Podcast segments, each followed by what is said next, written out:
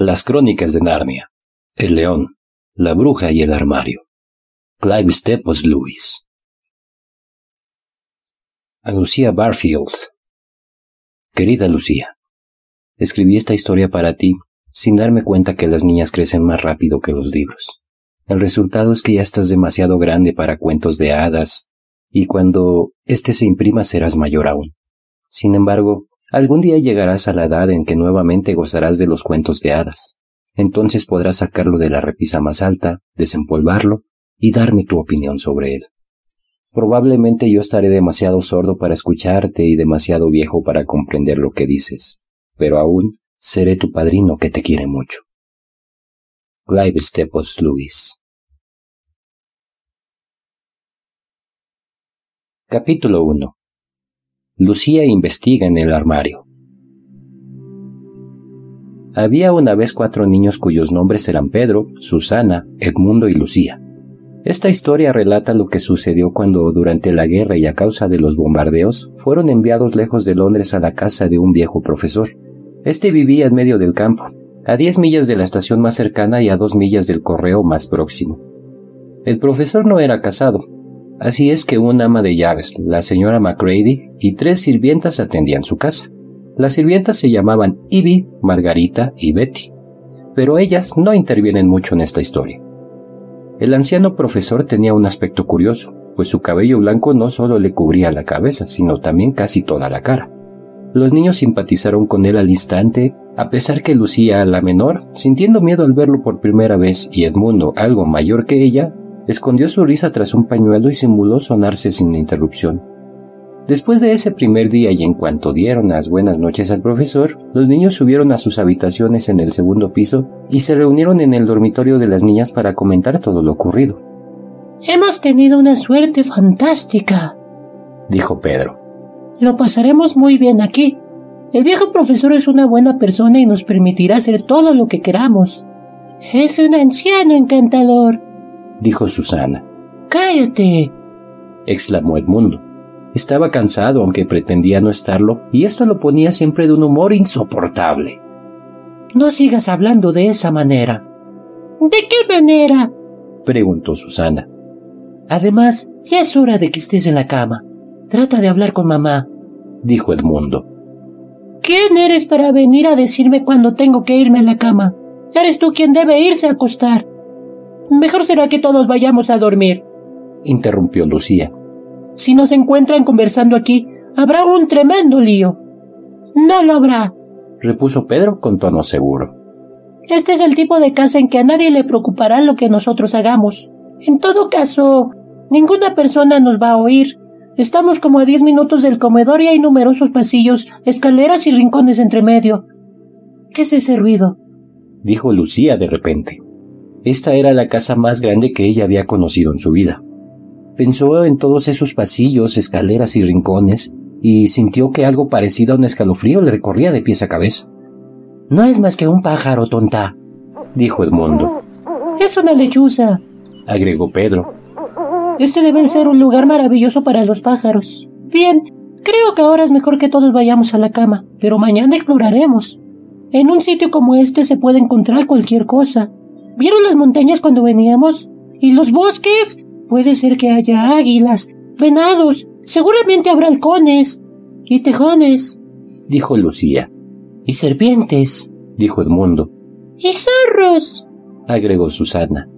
Pero a la mañana siguiente caía una cortina de lluvia tan espesa que, al mirar por la ventana, no se veían las montañas ni los bosques, ni siquiera la sequía del jardín. Tenía que llover, exclamó Edmundo. Los niños se habían tomado desayuno con el profesor y en ese momento se encontraban en una sala del segundo piso que el anciano había destinado para ellos. Era una larga habitación de techo bajo, con dos ventanas hacia un lado y dos hacia el otro. Deja de quejarte, Ed, dijo Susana. Te he puesto diez a uno a que aclaren menos de una hora. Por lo demás, estamos bastante cómodos y tenemos un montón de libros. Por mi parte, yo me voy a explorar la casa, dijo Pedro. La idea les pareció excelente y así fue como comenzaron las aventuras. La casa era uno de aquellos edificios llenos de lugares inesperados que nunca se conocen por completo. Las primeras habitaciones que recorrieron estaban totalmente vacías, tal como los niños esperaban, pero pronto llegaron a una sala muy larga con las paredes repletas de cuadros, en la que encontraron una armadura. Después pasaron a otra completamente cubierta por un tapiz verde y en la que había una arpa rinconada. Tres peldaños más abajo y cinco hacia arriba los llevaron hasta un pequeño zaguán. Desde ahí entraron en una serie de habitaciones que desembocaban unas en otras. Todas tenían estanterías repletas de libros, la mayoría muy antiguos y algunos tan grandes como la Biblia de una iglesia. Más adelante entraron en un cuarto casi vacío. Solo había un gran armario con espejos en las puertas. Allí no encontraron nada más, excepto una botella azul en la repisa de la ventana. Nada por aquí, exclamó Pedro, y todos los niños se precipitaron hacia la puerta para continuar la excursión. Todos, menos Lucía, que se quedó atrás. ¿Qué habría dentro del armario? Valía la pena averiguarlo, aunque seguramente estaría cerrado con llave. Para su sorpresa, la puerta se abrió sin dificultad. Dos bolitas de naftalina rodaron por el suelo. La niña miró hacia el interior. Había numerosos abrigos colgados, la mayoría de piel. Nada le gustaba tanto a Lucía como el tacto y el olor de las pieles. Se introdujo en el enorme armario y caminó entre los abrigos mientras se frotaba su rostro contra ellos. Había dejado la puerta abierta, por supuesto, pues comprendía que sería una verdadera locura encerrarse en el armario. Avanzó algo más y descubrió una segunda hilera de abrigos. Estaba bastante oscuro ahí adentro, así es que mantuvo los brazos estirados para no chocar con el fondo del ropero. Dio un paso más, luego otros dos, tres. Esperaba siempre tocar la madera del ropero con la punta de los dedos, pero no llegaba nunca hasta el fondo. Esto debe ser un guardarropa gigantesco, murmuró Lucía mientras caminaba más y más adentro y empujaba los pliegues de los abrigos para abrirse paso. De pronto, sintió que algo crujía bajo sus pies. ¿Habrá naftalina? se preguntó. Se inclinó para tocar el suelo, pero en lugar de sentir el contacto firme y liso de la madera, tocó algo suave, pulverizado y extremadamente frío. Esto sí que es raro, pensó y dio otros dos pasos hacia adelante. Un instante después advirtió que lo que rozaba su cara ya no era suave como la piel, sino duro, áspero e incluso clavaba. ¿Cómo? Parecen ramas de árboles. exclamó. Entonces vio una luz frente a ella. No estaba cerca del lugar donde tendría que haber estado el fondo del ropero, sino muchísimo más lejos. Algo frío y suave caía sobre la niña. Un momento después se dio cuenta que se encontraba en medio de un bosque. Además era de noche, había nieve bajo sus pies y gruesos copos caían a través del aire. Lucía se asustó un poco, pero a la vez se sintió llena de curiosidad y de excitación. Miró hacia atrás y entre la oscuridad de los troncos de los árboles pudo distinguir la puerta abierta del ropero e incluso la habitación vacía desde donde había salido. Por supuesto, ella había dejado la puerta abierta, pues pensaba que era la más grande de las tonterías encerrarse uno mismo en un guardarropa. Parecía que allá era de día. Puedo volver cuando quiera, si algo sale mal, pensó tratando de tranquilizarse. Comenzó a caminar sobre la nieve y a través del bosque hacia la otra luz delante de ella. Cerca de diez minutos más tarde, Lucía llegó hasta un farol. Se preguntaba qué significado podría tener este en medio de un bosque, cuando escuchó unos pasos que se acercaban. Segundos después, una persona muy extraña salió de entre los árboles y se aproximó a la luz. Era un poco más alta que Lucía, sobre su cabeza llevaba un paraguas todo blanco de nieve. De la cintura hacia arriba tenía el aspecto de un hombre, pero sus piernas, cubiertas de pelo negro y brillante, parecían las extremidades de un cabrío. En lugar de pies, tenía pezuñas. En un comienzo, la niña no advirtió que también tenía cola, pues la llevaba enrollada en el mango del paraguas para evitar que se arrastrara por la nieve. Una bufanda roja le cubría el cuello y su piel era también rojiza. El rostro era pequeño y extraño pero agradable. Tenía una barba rizada y un par de cuernos a los lados de la frente. Mientras en una mano llevaba el paraguas, en la otra sostenía varios paquetes con papel de color café. Estos y la nieve hacían recordar las compras de Navidad. Era un fauno. Y cuando lo vio Lucía, su sorpresa fue tan grande que todos los paquetes rodaron por el suelo. ¡Cielos! exclamó el fauno. Capítulo 2. Lo que Lucía encontró allí. Buenas tardes, saludó Lucía. pero el fauno estaba tan ocupado recogiendo sus paquetes que no contestó. Cuando hubo terminado, le hizo una pequeña reverencia. Buenas tardes, buenas tardes, dijo, y agregó después de un instante. Perdóname, no quisiera parecer impertinente, pero ¿eres tú lo que llaman una hija de Eva? Me llamo Lucía, respondió ella, sin entenderle muy bien. Pero, ¿tú eres lo que llaman una niña? Por supuesto que soy una niña, exclamó Lucía. ¿Verdaderamente eres humana? Claro que soy humana, respondió Lucía todavía un poco confundida. ¿Seguro, seguro? dijo el fauno. Qué tonto soy, pero nunca había visto a un hijo de Adán ni a una hija de Eva. Estoy encantado. Se detuvo como si hubiera estado a punto de decir algo y recordar a tiempo que no debía hacerlo. Encantado, encantado, repitió luego. Permíteme que me presente. Mi nombre es Tumnus. Encantada de conocerle, señor Tumnus, dijo Lucía. ¿Y se puede saber, oh Lucía, hija de Eva, cómo llegaste a Narnia? preguntó el señor Tumnus. ¿Narnia? ¿Qué es eso? Esta es la tierra de Narnia, dijo el fauno. ¿Dónde estamos ahora? todo lo que se encuentra entre el farol y el gran castillo de Cair Parabel en el mar del este. ¿Y tú? ¿Vienes de los bosques salvajes del oeste? Yo llegué. Llegué a través del ropero que está en el cuarto vacío, respondió Lucía vacilando. Ah, dijo el señor Tumnus con una voz melancólica. Si hubiera estudiado geografía con más empeño cuando era pequeño fauno, sin duda sabría todo acerca de esos extraños países. Ahora es demasiado tarde. Pero si esos no son países, dijo Lucía casi riendo. El ropero está ahí, un poco más atrás creo. No estoy segura. Eh, ¿Es verano allí ahora? Ahora es invierno en Narnia. Es invierno siempre desde hace mucho. Pero si seguimos conversando en la nieve nos vamos a respirar los dos. Hija de Eva, de la lejana tierra del cuarto vacío, donde el eterno verano reina alrededor de la luminosa ciudad del ropero, ¿te gustaría venir a tomar el té conmigo? Gracias, señor Tumnus, pero pienso que quizás ya es hora de regresar. Es a la vuelta de la esquina nomás. Habrá un buen fuego, tostadas, sardinas y torta, insistió el fauno. Es muy amable de su parte, dijo Lucía, pero no podré quedarme mucho rato. Tómate de mi brazo, hija de Eva, dijo el señor Tumnus. Llevaré el paraguas para los dos. Por aquí. Vamos. Así fue como Lucía se encontró caminando por el bosque del brazo con esta extraña criatura, igual que si se hubieran conocido durante toda la vida.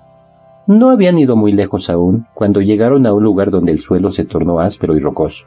Hacia arriba y hacia abajo de las colinas había piedras. Al pie de un pequeño valle el señor Tumnus se volvió de repente y caminó derecho hacia una roca gigantesca. Solo en ese momento en que estuvieron muy cerca de ella, Lucía descubrió que la conducía a la entrada de una cueva. En cuanto se encontraron en el interior, la niña se vio inundada por la luz del fuego. El señor Tumnus recogió una brasa con un par de tenazas y encendió una lámpara. Ahora falta poco, dijo, e inmediatamente puso la tetera a calentar. Lucía pensaba que no había estado nunca en un lugar más acogedor. Era una pequeña, limpia y seca cueva de piedra roja con una alfombra en el suelo, dos sillas, una para mí y otra para una amiga, dijo el señor Tumnus, una mesa, una cómoda, una repisa sobre la chimenea y más arriba, dominándolo todo, el retrato de un viejo fauno con una barba gris. En un rincón había una puerta. Lucía supuso que comunicaba con el dormitorio del señor Tumnus, en una de las paredes se apoyaba un estante repleto de libros. La niña miraba todo mientras él preparaba la mesa para el té. Algunos de los títulos eran La vida y las cartas del sileno, Las ninfas y sus costumbres, Hombres, monjes y deportistas, Estudio de la leyenda popular, ¿Es el hombre un mito? y muchos más. Hija de Eva, dijo el fauno, ya está todo preparado. Y realmente fue un té maravilloso. Hubo un rico huevo dorado para cada uno, sardinas en pan tostado, tostadas con mantequilla y con miel, una torta espolvoreada con azúcar. Cuando Lucía se cansó de comer, el fauno comenzó a hablar. Sus relatos sobre la vida en el bosque eran fantásticos. Le contó acerca de bailes en la medianoche, cuando las ninfas que vivían en las vertientes y las driades que habitan en los árboles salían a danzar con los faunos, de las largas partidas de cacería tras el venado blanco, en las cuales se cumplían los deseos del que lo capturaba, sobre las celebraciones y la búsqueda de tesoros con los enanos rojos salvajes en minas y cavernas muy debajo del suelo. Por último, le habló también de los veranos, cuando los bosques eran verdes y el viejo sileno los visitaba en su gordo burro. A veces llegaba a verlos el propio Baco y entonces por los ríos corría vino en lugar de agua y el bosque se transformaba en una fiesta que se prolongaba por semanas sin fin. Ahora es siempre invierno, agregó taciturno. Entonces, para alegrarse, tomó un estuche que estaba sobre la cómoda, sacó de él una extraña flauta que parecía hecha de paja y empezó a tocar. Al escuchar la melodía, Lucía sintió ansias de llorar, reír, bailar y dormir todo al mismo tiempo. Debían haber transcurrido varias horas cuando despertó bruscamente y dijo Señor Tumnus, siento interrumpirlo, pero tengo que irme a casa. Solo quería quedarme unos minutos. No es bueno ahora, tú sabes, le dijo el fauno dejando la flauta. Parecía congojado por ella. ¿Qué no es bueno? dijo ella dando un salto, asustada e inquieta agregó. ¿Qué quiere decir? Tengo que volver a casa al instante. Ya deben estar preocupados. Un momento después, al ver que los ojos del fauno estaban llenos de lágrimas, volvió a preguntar. Señor Tumnus, ¿cuál es realmente el problema? El fauno continuó llorando. Las lágrimas comenzaron a deslizarse por sus mejillas y de pronto corrieron por la punta de su nariz. Finalmente se cubrió el rostro con las manos y comenzó a sollozar. Señor Tumnus, señor Tumnus, exclamó Lucía con desesperación. No llore así. ¿Qué es lo que pasa? ¿No se siente bien? Querido señor Tumnus, cuénteme qué es lo que está mal pero el fauno continuó estremeciéndose como si tuviera el corazón destrozado. Aunque Lucía lo abrazó y le prestó su pañuelo, no pudo detenerse. Solamente tomó el pañuelo y lo usó para secar sus lágrimas que continuaban cayendo sin interrupción, y en cuanto estaba demasiado mojado, lo estrujaba con sus dos manos. Tanto lo estrujó que pronto Lucía estuvo de pie en un suelo completamente húmedo.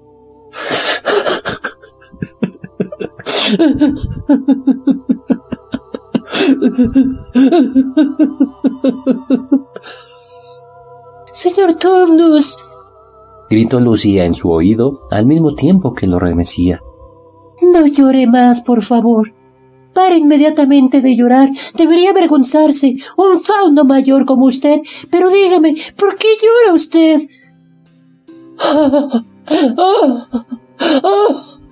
Sollozó. Lloro porque soy un fauno malvado. Yo no creo eso de ninguna manera, dijo Lucía. De hecho, usted es el fauno más encantador que he conocido. Oh, no dirías eso si supieras, replicó el señor Tumnus entre suspiros. Soy un fauno malo. No creo que haya habido uno peor que yo desde que el mundo es mundo. Pero, ¿qué es lo que ha hecho? preguntó Lucía. Mi viejo padre, dijo el fauno. Jamás hubiera hecho una cosa semejante. ¿Lo ves? Su retrato está sobre la chimenea. ¿Qué es lo que no hubiera hecho su padre? Lo que yo he hecho, respondió el fauno. Servir a la bruja blanca. Eso es lo que yo soy. Un sirviente pagado por la bruja blanca. ¿La bruja blanca? ¿Quién es? Ah, ella es quien tiene a Narnia completamente en sus manos. Ella es quien mantiene el invierno para siempre. Siempre invierno y nunca Navidad. ¿Te imaginas lo que es eso? ¡Qué terrible! dijo Lucía. Pero, ¿qué trabajo hace usted para que ella le pague? Eso es lo peor. Soy yo el que rapta para ella. Eso es lo que soy. Un raptor. Mírame. Mírame, hija de Eva. ¿Crees que soy la clase de fauno que cuando se encuentra con un pobre niño inocente en el bosque, se hace su amigo y lo invita a su casa en la cueva, solo para dormirlo con música y entregarlo luego a la bruja blanca? No, dijo Lucía. Estoy segura que usted no haría nada semejante. Pero lo he hecho, dijo el fauno. Bien, continuó Lucía lentamente porque quería ser muy franca, pero a la vez no deseaba ser demasiado dura con él. Eso es muy malo. Pero usted está tan arrepentido que estoy segura que no lo hará de nuevo. Hija de Eva, ¿es que no entiendes? exclamó el fauno. No es algo que yo haya hecho, es algo que estoy haciendo en este preciso instante. ¿Qué quiere decir? preguntó Lucía poniéndose blanca como la nieve. Tú eres el niño, dijo el señor Tumnus. La bruja blanca me había ordenado que si alguna vez encontraba a un hijo de Adán o a una hija de Eva en el bosque, tenía que aprenderlo y llevárselo. Tú eres la primera que yo he conocido. Pretendí ser tu amigo, te invité a tomar el té y he esperado todo el tiempo que estuvieras dormida para llevarte hasta ella. Ah, no. Usted no lo hará, señor Tumnus, dijo Lucía. Realmente usted no lo hará. De verdad, no debe hacerlo. ¿Y si yo no lo hago? dijo él comenzando a llorar de nuevo. Ella lo sabrá. y me cortará la cola, me arrancará los cuerdos y la barba, agitará su ara sobre mis lindas pezuñas divididas al centro y las transformará en horribles como las de un destrechado caballo. Pero si ella se enfurece aún más, me convertirá en piedra y seré solo una estatua de fauno en su horrible casa. Y allí, allí me quedaré hasta que los cuatro tronos de caer para verse ocupados. Y solo Dios sabe cuándo sucederá eso, o si alguna vez sucederá. Lo siento mucho, señor Tumnus, dijo Lucía. Pero, por favor, déjeme ir a casa. Por supuesto que no lo haré, dijo el fauno. Tengo que hacerlo. Ahora me doy cuenta. No sabía cómo eran los humanos antes de conocerte a ti. No puedo entregarte a la bruja blanca. No ahora que te conozco, pero tenemos que salir de inmediato. Te acompañaré hasta el farol. Espero que desde allí sabrás encontrar el camino a cuarto vacío y a ropero. Estoy segura que podré. Debemos irnos muy silenciosamente, tan callados como podamos, dijo el señor Tumnus. El bosque está lleno de sus espías. Incluso algunos árboles están de su parte. Ambos se levantaron y dejando las tazas y los platos en la mesa salieron. El señor Tumnus abrió el paraguas una vez más, le dio el brazo a Lucía y comenzaron a caminar sobre la nieve. El regreso fue completamente diferente a lo que había sido la ida hacia la cueva del fauno. Sin decir una palabra, se apresuraron todo lo que pudieron y el señor Tumnus se mantuvo siempre en los lugares más oscuros. Lucía se sintió bastante reconfortada cuando llegaron junto al farol. ¿Sabes cuál es el camino desde aquí, hija de Eva? preguntó el fauno. Lucía concentró su mirada entre los árboles y en la distancia pudo ver un espacio iluminado como si allá lejos fuera de día. Sí, dijo. Alcanzo a ver la puerta del ropero. Entonces corre hacia tu casa tan rápido como puedas, dijo el señor Tumnus. ¿Podrás perdonarme alguna vez por lo que intenté hacer? Por supuesto, dijo Lucía estrechando fuertemente sus manos. Espero de todo corazón que usted no tenga problemas por mi culpa. Adiós, hija de Eva. ¿Sería posible tal vez que yo guarde tu pañuelo como recuerdo?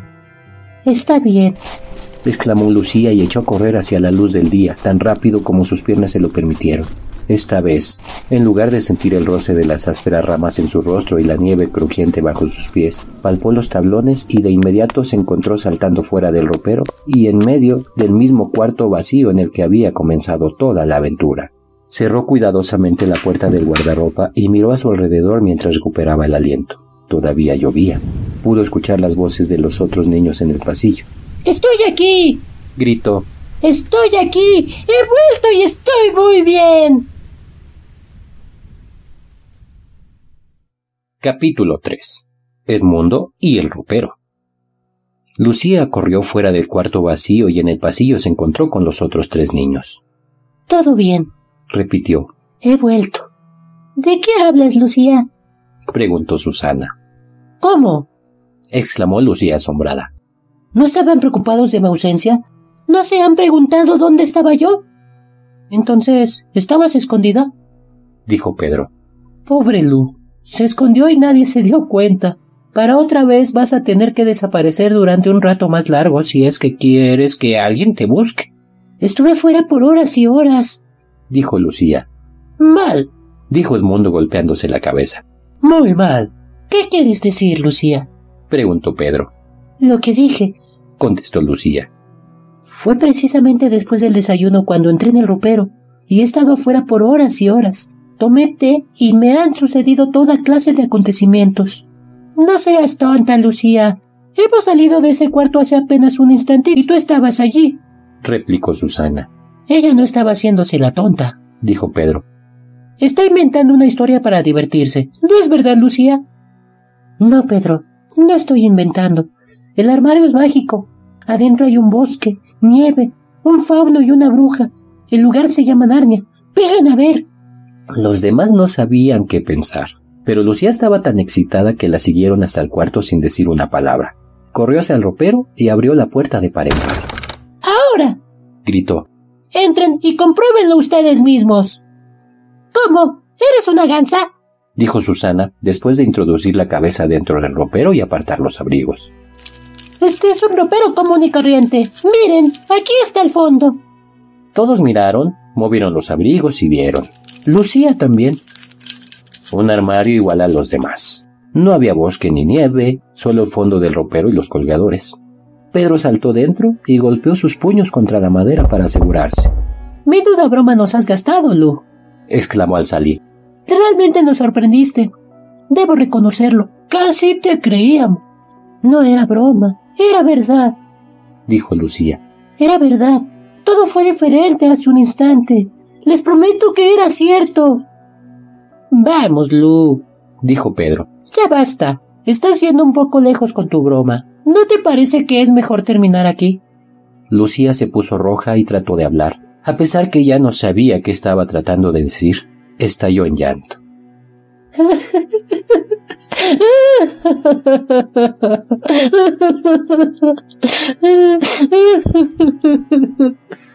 Durante los días siguientes ella se sintió muy desdichada. Podría haberse reconciliado fácilmente con los demás niños en cualquier momento si hubiera aceptado que todo había sido solo una broma para pasar el tiempo. Sin embargo, Lucía decía siempre la verdad y sabía que estaba en lo cierto. No podía decir ahora una cosa por otra. Los niños que pensaban que ella había mentido totalmente la hicieron sentirse muy infeliz. Los dos mayores sin intención. Pero Edmundo era muy rencoroso y en esta ocasión lo demostró. La molestó incansablemente. A cada momento le preguntaba si había encontrado otros países en los aparadores o en los otros armarios de la casa. Lo peor de todo era que esos días fueron muy entretenidos para los niños, pero no para Lucía. El tiempo estaba maravilloso. Pasaban de la mañana a la noche fuera de la casa. Se bañaban, pescaban, se subían a los árboles, descubrían nidos de pájaros y se tendían a la sombra. Lucía no pudo gozar de nada y las cosas siguieron así hasta que llovió nuevamente. Ese día, cuando llegó la tarde sin ninguna señal de cambio en el tiempo, decidieron jugar a las escondidas. A Susana le correspondió primero buscar a los demás. Tan pronto los niños se dispersaron para esconderse, Lucía corrió hacia el ropero, aunque no pretendía ocultarse allí. Solo quería dar una mirada dentro de él. Estaba comenzando a dudar si Narnia, el fauno y todo lo demás había sido un sueño. La casa era tan grande, complicada y llena de escondites que pensó que tendría tiempo suficiente para dar una mirada en el interior del armario y buscar luego cualquier lugar para ocultarse en otra parte. Pero justo en el momento en que abría la puerta sintió pasos en el corredor. No le quedó más que saltar dentro del guardarropa y sujetar la puerta tras ella, sin cerrarla del todo, pues pensaba que era muy tonto encerrarse en el armario, incluso si se trataba de un armario mágico. Los pasos que Lucía había oído eran los de Edmundo. El niño entró en el cuarto en el momento preciso en el que ella se introducía en el ropero. De inmediato decidió hacer lo mismo, no porque fuera un buen lugar para esconderse, sino porque podría seguir molestándola con su país imaginario. Abrió la puerta. Estaba oscuro. Olía a naftalina y allí estaban los abrigos colgados, pero no había un solo rastro de Lucía. Cree que es Susana la que viene a buscarla, se dijo Edmundo. Por eso se queda tan quieta.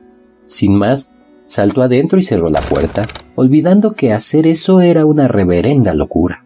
En la oscuridad empezó a buscar a Lucía y se sorprendió de no encontrarla de inmediato como había pensado. Decidió abrir la puerta para que entrara un poco de luz, pero tampoco pudo hallarla. Todo esto no le gustó nada y empezó a saltar nerviosamente hacia todos lados. Al fin gritó con desesperación. Lucía, Lu, ¿dónde te has metido? Sé que estás aquí. No hubo respuesta. Edmundo advirtió que su propia voz tenía un curioso sonido. No había sido el que se esperaba dentro de un armario cerrado, sino un sonido al aire libre. También se dio cuenta que el ambiente estaba extrañamente frío. Entonces vio una luz. Gracias a Dios, exclamó. La puerta se tiene que haber abierto por sí sola.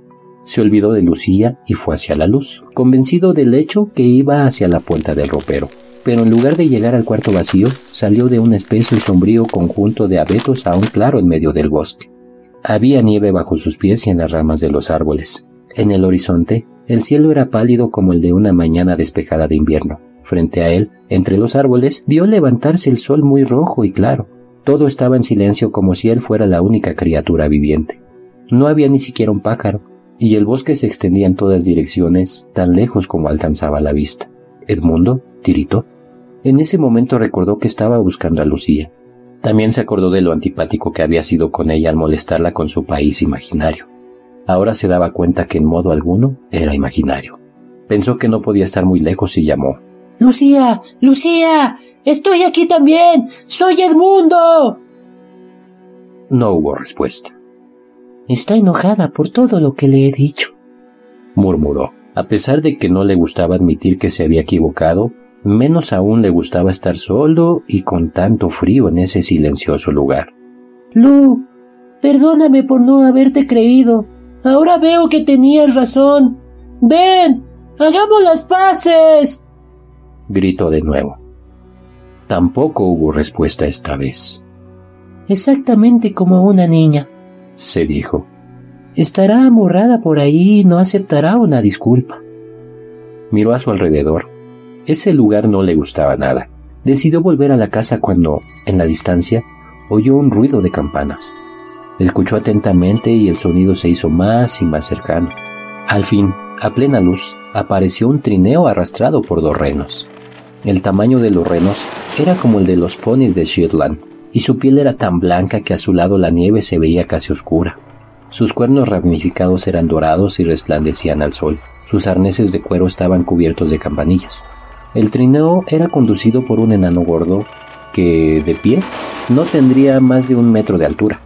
Estaba envuelto en una piel de oso polar y en la cabeza llevaba un capuchón rojo con un largo pompón dorado en la punta. Su enorme barba le cubría las rodillas y le servía de alfombra.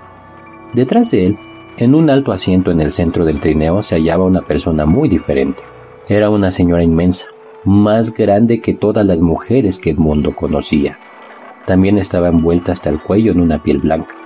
En su mano derecha sostenía una vara dorada y llevaba una corona sobre su cabeza. Su rostro era blanco, no pálido, sino blanco como el papel, la nieve o el azúcar. Solo su boca era muy roja. A pesar de todo, su cara era bella, pero orgullosa, fría y severa. Mientras se acercaba hacia el mundo, el trineo presentaba una magnífica visión con el sonido de las campanillas, el látigo del enano que restellaba en el aire y la nieve que parecía volar a ambos lados del carruaje. ¡Detente! exclamó la dama, y el enano tiró tan fuerte de las riendas que por poco los renos cayeron sentados. Se recobraron y se detuvieron mordiendo los frenos y resoplando.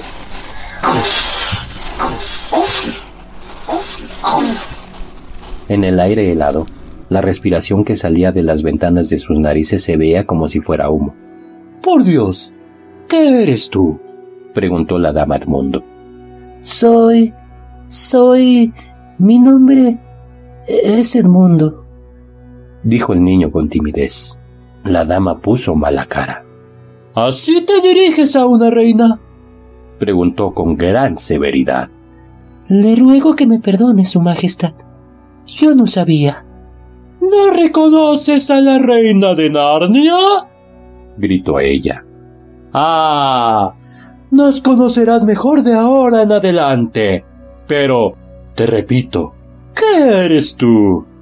Por favor, Su Majestad, dijo Edmundo. No sé qué quiere decir usted. Yo estoy en el colegio, por lo menos estaba. Ahora estoy de vacaciones.